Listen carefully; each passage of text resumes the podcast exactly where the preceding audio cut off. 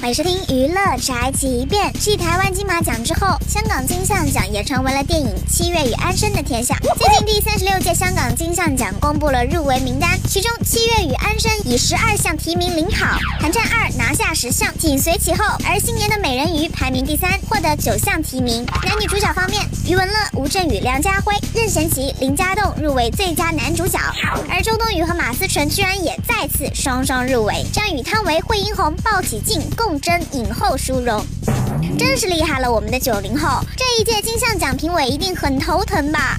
毕竟前有鲍起静、惠英红两个实力派演员，后有历年的金像奖陪跑女主汤唯，老中青三代同台 PK，提名呢即是肯定。这也是继台湾金马奖、香港电影评论学会大奖之后，周冬雨的第三个荣耀征程。问候佳明，这只是本台就饭盒发来报道，以上言论不代表本台立场。